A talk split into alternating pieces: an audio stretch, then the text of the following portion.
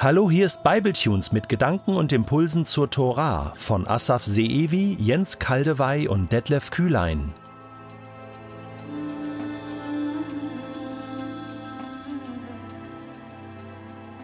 Im November 2014, also vor etwa sieben Jahren, hatte ich eine Sternstunde. Da habe ich im christlichen Fernsehen, dem Evangeliumsrundfunk, eine Fernsehsendung moderiert und hatte einen sehr interessanten Studiogast. Anatoli Uschumirski, messianischer Jude aus der Ukraine, der nun mit seiner Familie in Deutschland lebt und auch schon mal Studiogast hier bei Bibletunes war, war unser Talkgast und wir hatten mit ihm das Thema Bibellesen aus jüdischer Sicht. Insgesamt sechs Sendungen. Die erste Sendung wurde schon mehr als 60.000 Mal angeschaut auf YouTube. Für mich war es deswegen eine Sternstunde, weil ich zum ersten Mal begriffen habe, was Bibellesen aus jüdischer Sicht bedeutet. Mir fehlte da etwas. Es war wie ein blinder Fleck. Mir wurde bewusst, dass ich mit meinen deutschen, christlichen, heidnischen, theologisch geprägten Augen die Bibel lese und dass mir viele andere Perspektiven fehlen.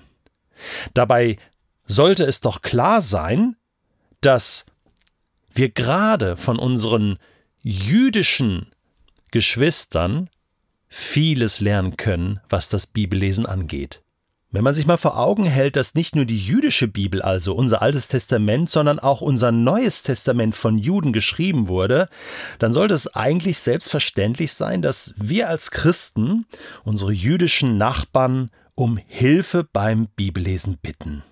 Es beginnt ja schon bei der Sprache. Sprache ist bekanntlich einer unserer wichtigsten Schlüssel zu unserem Herzen. Und Sprache hat sehr viel mit unserer Kultur zu tun. Und das ist auch bei der Bibel so.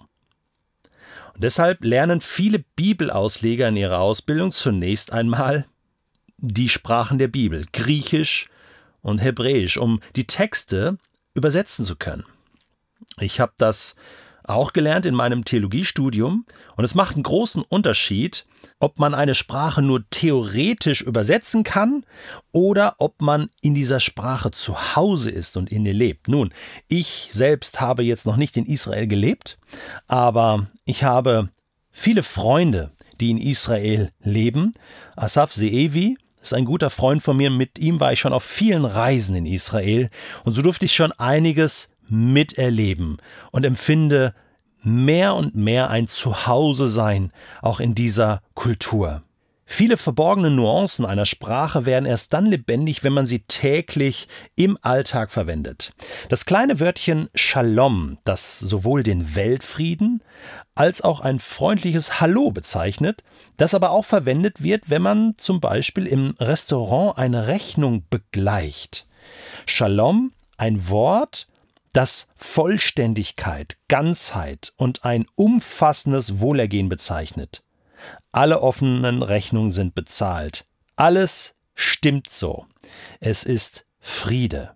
Shalom. Ein anderes Beispiel, bei meinem letzten Besuch hörte ich, wie Asafs Kinder ihn Abba nennen. Abba, das kenne ich doch aus dem Neuen Testament, aus dem Römerbrief. Abba für Papa oder Papi. Irgendwie hat es dann einerseits den heiligen Klang verloren, andererseits ist es gerade deshalb ein noch deutlicheres Bild für die Natürlichkeit und Innigkeit meiner Beziehung zu Gott geworden, wenn ich ihn Abba nennen darf. So habe ich in den letzten sieben Jahren sehr viel dazugelernt. Ich habe gelernt, die Bibel mit Augen des anderen zu lesen, vor allen Dingen mit jüdischen Augen. Und das hat mir enorm geholfen. Da ist ein Reichtum, den ich entdecken konnte, und ich bin noch nicht am Ende. Ein Buch von Pinchas Lapid, der selbst kein messianischer Jude ist, aber sehr viel Einsichten in das Thema des Bibellesens hat, viele Bücher zu diesem Thema geschrieben, ähm, der hat mich sehr inspiriert. Ein Buch, was mich sehr geprägt hat, ist das Buch Mit einem Juden die Bibel lesen ein echter Gewinn und eine Empfehlung an dieser Stelle. Sein Sohn Yuval Lapid ist jüdischer Bibelexeget und ein großer Brückenbauer im jüdisch-christlichen Dialog. Und er sagt, Zitat, wir Juden haben, seitdem wir die Tora auslegen, gelernt, mit dem Wort zu leben. Das Wort ist bei uns so fulminant tief, die großen Ausleger des Mittelalters haben uns gelehrt, in die Tiefe des Wortes hineinzugehen, in alle Facetten des Wortes hinein, in seine Verbindungen und Verknüpfungen mit anderen Worten, so dass ein Christ davon viel profitieren kann. Durch die jahrhundertelange Entzweiung von Juden und Christen in der Christen sich abgekapselt haben von den Juden, haben Christen es oft nicht gelernt, mit dem Wort so intensiv und intim zu leben, wie wir Juden es können, weil uns unsere großen Lehrer eben einen solchen Schatz an Weisheit hinterlegt haben. Ich treffe immer wieder Christen, die sich reiben an Texten im ersten oder auch im zweiten Testament weil sie das jüdische Denken, die hebräische Idiomatik, die hebräischen Wortbilder nicht kennen. Gerade an solchen schwierigen Stellen täte es Christen gut, uns Juden zu fragen, wie lest ihr das? Wie versteht ihr das? Und schließlich ist Yuval Lapid der absoluten Überzeugung, dass wir Paulus richtig verstehen müssen, wenn er das Wort Gesetz gebraucht in seinen Briefen.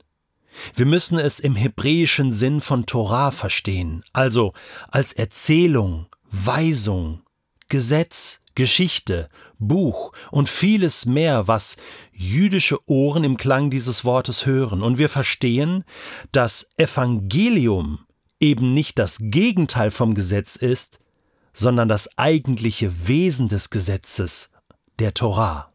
70 Gesichter hat die Tora, so lautet ein altes Sprichwort der Rabbinen. Und es verdeutlicht einen Zug der jüdischen Bibelauslegung, der mir sehr sympathisch ist. Während ich oder wir als Christen manchmal bis aufs Blut über die eine richtige Auslegung einer Bibelstelle streiten, scheint es in der jüdischen Auslegung mehr darum zu gehen, den Reichtum und die Vielfalt biblischer Worte zu ergründen, indem man viele unterschiedliche Auslegungsmöglichkeiten nebeneinander stellt und auch stehen lässt. Im jüdischen Talmud heißt es einmal, ist nicht mein Wort wie ein Hammer, der Felsen zerschlägt, aus Jeremia 23, Vers 29, und nun ein Kommentar eines Rabbiners. So wie der Felsen in viele Teile zersplittert, so kann ein Bibelvers viele verschiedene Aussagen enthalten. Es wird erzählt, dass sich die beiden Schulen der großen Lehrer Hillel und Shammai, beide Zeitgenossen von Jesus, einmal lange über die richtige Auslegung einer Torastelle stritten, bis plötzlich eine Stimme vom Himmel ertönte. Sowohl diese als auch jene Auslegung ist ein Wort des lebendigen Gottes.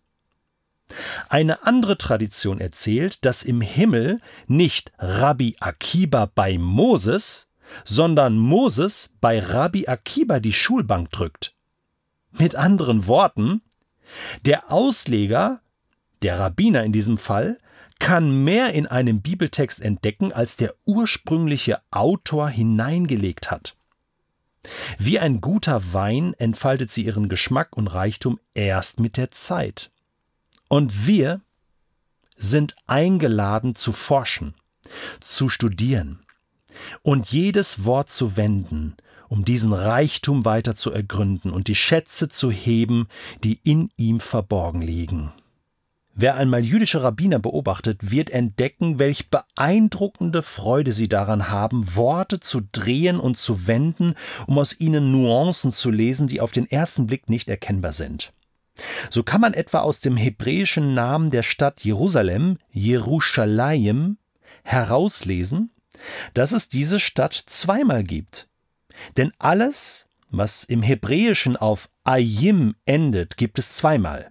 Die Augen, Enayim, die Ohren, Osnayim oder sogar den Himmel, Shamayim. Schon aus dem Namen lesen die Rabbinen daher, dass es neben dem irdischen Jerusalem noch ein himmlisches gibt. Und genau das wird ja auch im Neuen Testament bestätigt. Jetzt ist also die Frage, wie können wir das lernen, die Torah und die ganze Bibel mit 70 Augen zu lesen. Ja gut, dann brauchen wir 35 Menschen. Oder fangen wir mal mit zwei, drei Menschen an. In der jüdischen Tradition ist es üblich, in einer Chevruta zu lernen, in einer Partnerschaft mit einem Gegenüber oder in einer kleinen Gruppe. Vier Augen sehen eben besser als zwei. Der Apostel Paulus beschreibt es mal so im 1. Korintherbrief Kapitel 13, dass unsere Erkenntnis Stückwerk ist.